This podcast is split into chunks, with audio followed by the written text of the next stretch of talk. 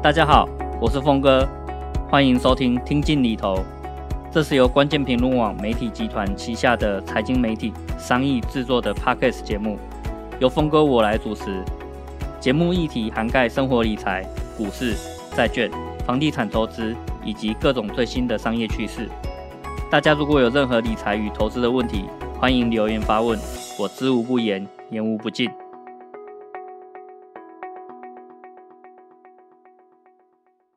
大家好，我是峰哥，欢迎收听《听进里头》。那这一集同样的，我们这个商议的伙伴韩叔也是一起加入来讨论哈。那韩叔，你有没有什么问题想要跟我们一起讨论的呢？有诶、欸，我最近呢、啊、就是在想退休的事情，但其实所以你已经想提早退休了吗？我觉得我以前会想要提早退休，因为会想逃避工作，然后就会想退休。嗯、可是退休之后到底要做什么？我觉得是一个很大的问题。那我觉得最近想退休，是因为家里的长辈就已经九十几岁，然后会看着他的的情况，就会开始想，退休后我到底要过怎么样的生活？我可以跟峰哥还有跟大家分享，就是最近我们遇到的情况，就是呃九十几岁的呃长辈，他每个月的看护费大概两万五左右，五年的话呢，就是一百五十万。后来就是有我们有送他到养护中心去，因为大家知道，就是最近呃外籍的看护很缺，所以我们后来送外婆到养护中心，每个月是三万。然后我再算了一下，诶，五年又要一百八十万。其实因为他也是最近有跌倒嘛，所以跌倒就是又是一个医医药费，然后又是让他的肌肉更没办法呃发挥作用，然后也没办法。走路，也就是九十几岁高龄的长者，可能在生命结束之前的十年，他可能会花费要三百三十万之多。我就想，那除了就是退休，除了就是准备这些钱之外，这样的钱，这三百多万到底有没有更好的用途呢？如果这三百三十万拿来请教练 的话，就他如果提早开始训练身体重训的话，会不会生活的品质更好，满意度更高？像是我就算啦，就三百三十万，你可以就是每个月找教练来练八次，然后你可以连续练个十七年。我觉得那这十七年应该 硬举五六十公斤应该都不是问题了。所以就是还蛮想请教峰哥说，就是关于我们的退休规划，好像光是钱准备好，好像还是不够的，好像还有更多就是需要预备的事情。不晓得峰哥怎么看？其实就是大部分的这个退休规划哈，都可能都是请金融从业人员来去帮忙，包括说可能保险业务，或是银行理专，或是这个你如果呃比较有 sense 一点，可能会请这个独立理财顾问，就是他不卖你任何的金融商品，他单纯就是给你建议哈，那你必须要为他的建议付费这样子。那其实这个是更好的，要不然就是你可能手头上会买到一堆的保单或是一堆的基金，结果你的这个。呃，这个退休财务规划还是没有完成，因为你只是帮他做了业绩而已。好，那呃，我还是比较建议，就是你如果是要去好好的规划自己退休之后的生活，我们不叫他退休规划，而是退休之后的生活应该变成什么样子。这件事情绝对不会只有财务而已啊。包括你刚刚讲的一个很好的概念，其实大部分台湾现在可能八九成的人都还没有这样的意识，就是说。你如果年轻的时候，例如说四五十岁的时候，呃，你的肌肉骨骼还没有真的开始老化退化，你就开始去练重训。可能很多人对重训的想法就是说，啊，那不就是那种呃肌肉很大，然后这个闪闪发亮的这个呃健美选手才会去练肌肉，才会去练重训吗？其实并不是这个样子哈，就是。你如果看到这个呃六七十岁的老人家，他走路开始变慢，甚至走路开始歪歪斜斜，这个姿势越越来越不正常的话，其实你就可以知道说，人在老化的过程中，你的肌肉跟骨骼其实是持续不断退化的。那你如果完全都没有顾好这些啊，就算你有再多的钱，你就会开始发现，六十岁的时候不太能跑。七十岁的时候不太能走，八十岁的时候一定要坐轮椅，有人照顾；九十岁只能躺在床上。这个其实是就表示说，你后半辈子完全过着一种没有健康，甚至没有尊严的人生啊！因为你卧病在床，甚至坐轮椅的状态下，你可能连上个厕所都必须要别人帮忙。那其实我我会觉得那是很没有尊严的一种状态。可是我们其实真的不必要让自己陷入那样的一个困境啊！也就是说，你四五十岁，如果你现在听到这个节目，那已经有这样的认知，你就可以去寻求比我更专业，因为我毕竟不是呃重训专业或者是这个健身专业的人嘛哈。但是我我会跟你讲哦，你只要有这样的认知，你开始去寻求专业的帮忙，你就会理解到，呃，四五十岁在还没有真正开始快速退化的过程中。你开始去练重训，不是为了要让你变得非常强壮，也不是要让你举起很重的东西，而是让你的肌肉骨骼可以不要退化的那么快。你可以在八十岁的时候还自己走路，还自己上厕所，这是多爽的一件事情！而且它其实不需要花太多钱，好，所以这是一个认知上面的改变而已。你如果可以开始让自己举举哑铃，然后举起重量，然后让自己可以。把肌肉跟骨骼维持住，我讲的不是让你变得很强壮，而是维持住。你如果是七十岁、八十岁，但是你的身体状况跟四五十岁的年轻人一样的话，那是多么值得骄傲的一件事情。好，所以我会建议你把这个放在自己的这个清单里面，你开始让自己定一个目标。我八十岁的时候要走路跟四五十岁的人一样，健步如飞。这个其实是做得到的啊，而且你只要愿意哦，就可以开始。它也不太花钱，它也不太花时间哦，因为重训不像这个跑马拉松，跑马拉松跑一趟啊，四二一九五公尺，你可能就要花至少两三个小时以上。那你平常在练跑步，你可能每天都要花个一个小时在那里练跑步，很花时间啊。可是重训不用，你一个礼拜。也许练个两三次，那每次练个三十分钟到六十分钟哦，其实时间上面是很省的，可是它带来的效果会非常的卓越哦，所以这个是第一个，我觉得要提醒大家要更新自己的这个健康上面的认知。第二件事情哈，就是你有钱啊，财务上面准备好了，健康上面也准备好了，可是你可能准备的只有刚刚讲的这个生理上面。肌肉不老化哦，所以不会有肌少症；骨骼不疏松，所以你不会动不动一跌倒就骨折哦。这个其实都很重要。那除此以外呢，很多老人家其实生理上面也许维持得很健康，但是心理上面没有维持得很健康哦。所以你其实要开始照顾到你自己退休之后，或是老了之后的生活，有没有办法身心都健康？生很简单，就是刚刚的这个做重训啊，或是你如果要养好自己的心血管的心肺能力，那你也就是每个礼拜也许排一次去跑个五千公尺，或是这个一万公尺也都可以。心肺能力建立起来了，你也比较不会有高血压或者是心脏病相关的这些问题。生理上面照顾好了，心理上面要照顾好。我会希望大家不要一直想着哦，就是过去那种老旧思维。好像退休之后就要养生，那养生之后就要吃补品，结果你觉得自己补了很多，但是你的肌肉持续在流失，骨骼在持续退化，其实那真的不是养生啊，因为完全没有在动，你的身体就会觉得你根本是一个不需要动的人，你不需要肌肉，不需要骨骼，那你就很快会卧病在床。越养生的人越会卧病在床，原因就在这里。相反的，哈。我们在心理上，很多人也会觉得说，我退休之后就是要远离俗世，要过自己想过的生活，要爽爽过。但是其实大可不必这样。你如果过爽爽过的生活，哦，那不跟人接触，你的心理其实不会健康的。所以你要持续的去找到你的兴趣，甚至持续的跟社会互动，然后去找到你在这个社会中，你虽然老了，你虽然退休了。可是你还是被需要的，被需要这件事情，它可以带给你很大的这个心灵上面的安慰跟这个呃存在感。那这件事情才可以让你身心都健康。好，所以我不会说你退休之后就完全的跟社会脱节，反而是说你也许可以多赚一点钱，或者是也许你就当自工也没关系。可是你要在这个社会上找到自己还存在有价值的那个地方，你可以去帮助别人，或是可以去好好的去啊跟自己的家人相处，这些其实事情其实都很重要，这个也要规划在内啊。例如说，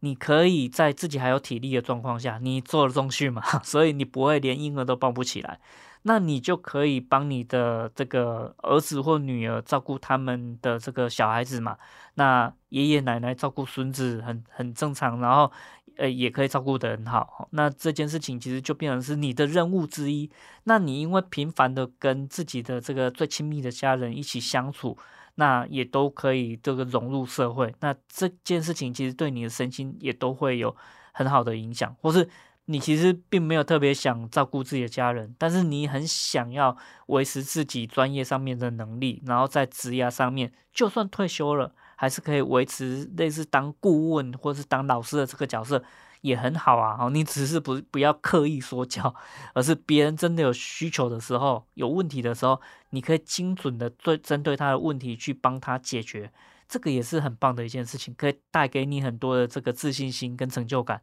好，所以你要开始去找说，诶，我除了财务资源上面建立了，那我的身体上面肌肉跟这个骨骼上面的这一些资源有没有建立？然后我跟社会接触的这一些资源有没有建立？那我可以讲哦，就是我接触身边很多的长辈，哈，有一种很讨人厌的，就是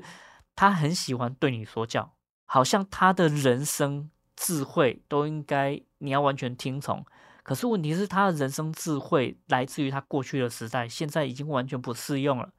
然后他也没办法提供任何不管是金钱的资源或是人脉上面的资源，他只会一直空口说白话，而且他说的话其实对我们一点帮助都没有。这是一种长辈，另外一种长辈不是啊，完全的相反，他完全不说教，他反而觉得。他想要向年轻人学习，因为现在新的时代他已经不太搞得清楚了，所以他觉得跟年轻人学反而是搞清楚现代呃科技或是现代社会的这个轮廓最快速的一种方式。然后，因为他手头上有累积一些资源，所以他在跟年轻人相处的时候，他会说啊，我就请你吃个饭，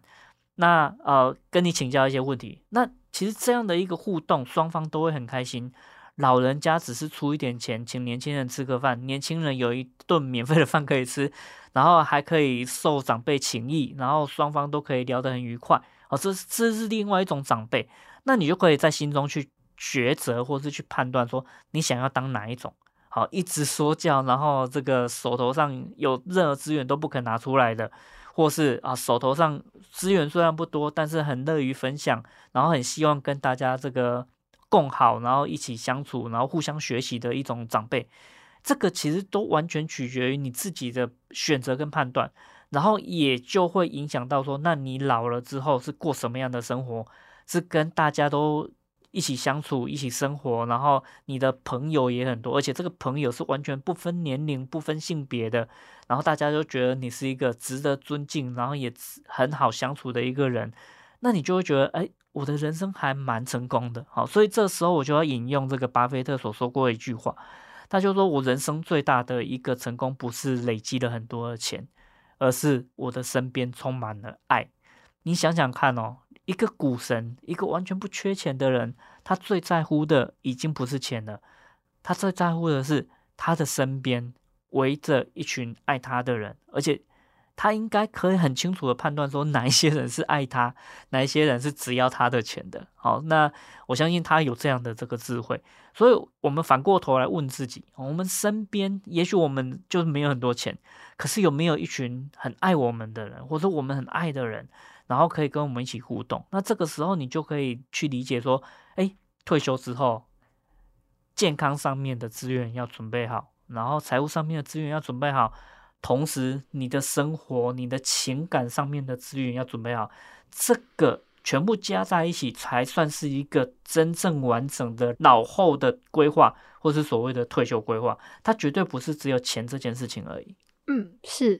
呃，听就是峰哥这样讲，给我一些启发，特别是第三点，关于照顾自己的心理跟。与人之间的连接还有情感这一部分，就是它会让我想到说，我们到底要成为什么样的人？它不只是我们现在是，比方说青壮年时期、中年到老年的这整个一长段的时间内，我们想要成为什么样的人？然后再就是我们要怎么去规划一个不会后悔的人生？我其实蛮想分享，就是像我我们的外婆啊，她会一直重复，她就是当年。一九四九年逃难来逃啊台湾的故事，然后他会一直讲，重复讲，每次去看他都讲，然后我们都会背了 那个故事，就是真的是惊心动魄。什么炸弹掉在脚边没有爆炸，然后如何挤上船，就是坐来台湾这样。可是就会觉得说，他人生好像就一直停留在六十，对，就停格了，他停在六十年以前。那他后来好像没有任何新的故事可以说，就是。我们要怎么为自己的人生写下一个不后悔的故事？然后这个故事的基本就是我们要有财务的安全，然后我们要有健康。再第三个就是我们要让自己的生活是满意的。这样对，就是呃，其实你可能会觉得说我们在讲的都是老后之后的规划，但是其实不是，就是你在二三十岁人生觉得可能哎自己还不太成熟的一个过程中，你就开始去学习了。你就开始去学习，说我要如何吃得更健康。好，吃是本能，大家都觉得自己会吃，可是能够吃的营养、吃得健康，这个就是一个知识跟一个认知了。你不学是绝对不可能会的。那包括说营养学好了，呃，我们过去所认知的营养学，跟现在真正科学化之后的营养学也有很大的落差啦。因为我们以前我们都会觉得说。吃蛋就会有这个高胆固醇的问题，现在已经完全推翻这种想法了嘛？这会包括说这个呃，刚刚讲的这个重训也一样，以前都会想说，哇，那么重的这个杠铃压在身上，那这个老人家的骨骼又那么疏松，那不是一下就把他的脊椎压垮了吗？可是其实真正的这个情况是，美国那边早就很多老人家就是从年轻的时候练到老的。那他们越老，反而这个骨骼跟肌肉是越健全的，然后可以举起很重的这个重量，他们没有被压垮，反而是那些完全不练的人，一跌倒就垮了。哦，所以我们要有新的认知，要有新的这种呃理解，那你才可以知道说，你在年轻的时候，二三十岁、三四十岁、四五十岁，你该开始锻炼什么？锻炼你的肌肉，或是锻炼你待人处事的这些能力。你可能会在三十岁的时候觉得自己是一个非常内向，然后不太能够跟人家沟通的一个人。你必须要开始让自己懂得如何跟别人沟通，不然你到老的时候，你其实就没办法融入社会。因为老了，你没有工作的一个状态下，你更容易被迫的躲在家里。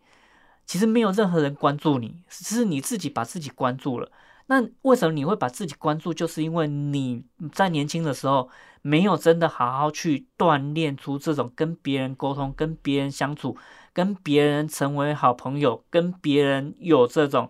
喜欢甚至是爱的这种互动。我们不要说只有男女之间的爱，其实一个五十岁的男生跟一个三十岁的男生小伙子，他们难道不能因为有相同的兴趣，例如说都很爱钓鱼？而有这种尊互相尊敬的爱吗，这种互动才是一种更自然，然后更理所当然的一种社会之间人跟人之间的互动嘛。可是你从来没有去理解过，啊，我应该开始培养自己这种能够跟别人互动，而且非常深入的互动的这种能力。这种能力我不会说是与生俱来的，他必须要去训练，必须要去学习。但是你三十岁还很年轻，你可以有二十年可以学嘛。等到五十岁，你已经非常老练的时候，你就可以，即使面对一个陌生人，你都可以跟他闲话家常，甚至可以开始跟他建立一些基础的连接。然后，也许经过一个月，经过一年之后，你们就变成非常深交的好朋友。就算你到七十岁、八十岁，这个好朋友还在，然后他甚至可以帮你一点忙，或是你甚至还可以从他身上学到很多你目前因为离开工作岗位，所以不太理解的一些社会大小事。那这个我就觉得你的人生就够完整了啊，所以这个是你就算觉得自己现在没有能力，那只要你把它列在你的清单里面，你要开始知道哦，我要开始去学锻炼肌肉，以防自己呃老了之后肌少症。我要开始去学这个呃跟人家沟通，以防自己老了之后只能自己一个人关在这个呃养老院，然后都没有人可以互动，那你就会可以理解说，你老了之后的人生，其实就是你在三四十岁的时候就可以开始规划，跟可以开始写剧本的。你三四十岁的时候，把自己这些能力跟这些这个技术建立好了，你根本不用担心老了之后会过什么样的生活，因为你早就了然于心了。哎，所以这是呃一些这个认知上面，呃，也跟大家分享一下。嗯，谢谢峰哥的分享。这一集的内容给我很多的启发，就是关于退休规划，我们不是只有规划财务跟钱，还有健康生活品质以及心灵的满足这一件事情。那希望大家都能够规划一个自己不会后悔的人生。关于退休规划，其实有很多的细节啦。那我们也会在商议的这个网站上面持续写文章，那帮助大家有一个更完整，而不是只有财务上面的这些规划。那当然，财务是我们的专业嘛，啊，所以财务上面的这种各式各样的规划，包括说呃投资啊，或是年金啊，或保险啊，呃等等的信托各方面，我们也都一定会触及。但是除此以外，哈，就是因为我们是财务专业。特别要去提醒哦，退休规划绝对不会只有财务而已，财务只是一部分。你再有钱，你如果身体不好哈，就那些钱也都不会是你花的哦。所以你一定会希望自己过个一个健康，然后有尊严的老后生活。那你就不要只规划财务的部分，你其实，在四五十岁，身体还没真的开始老化退化之前，就真的应该要把自己的这个老本把它存好。那个本绝对不会只有钱而已，而是你的肌肉、你的骨骼，就绝对不能很快速的在年轻的时候或是中年的时候就退化掉。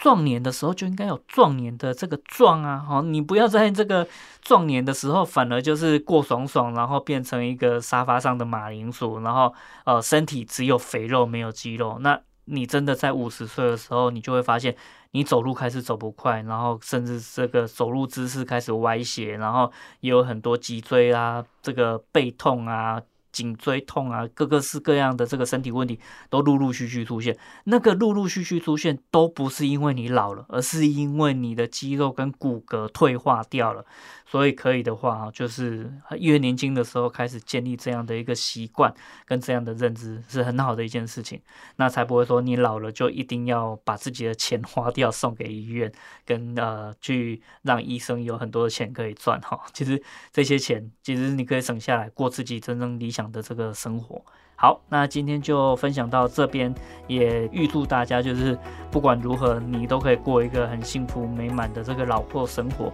但是这个幸福美满的老后生活，一定是从年轻的时候就一定要开始累积的。那如果大家觉得这一集的节目很精彩的话，也欢迎分享给你的亲朋好友。那记得给我们这个五星评价，那帮我们把这个节目分享出去。那韩叔，我们一起跟大家说拜拜吧，拜拜，好，大家拜拜。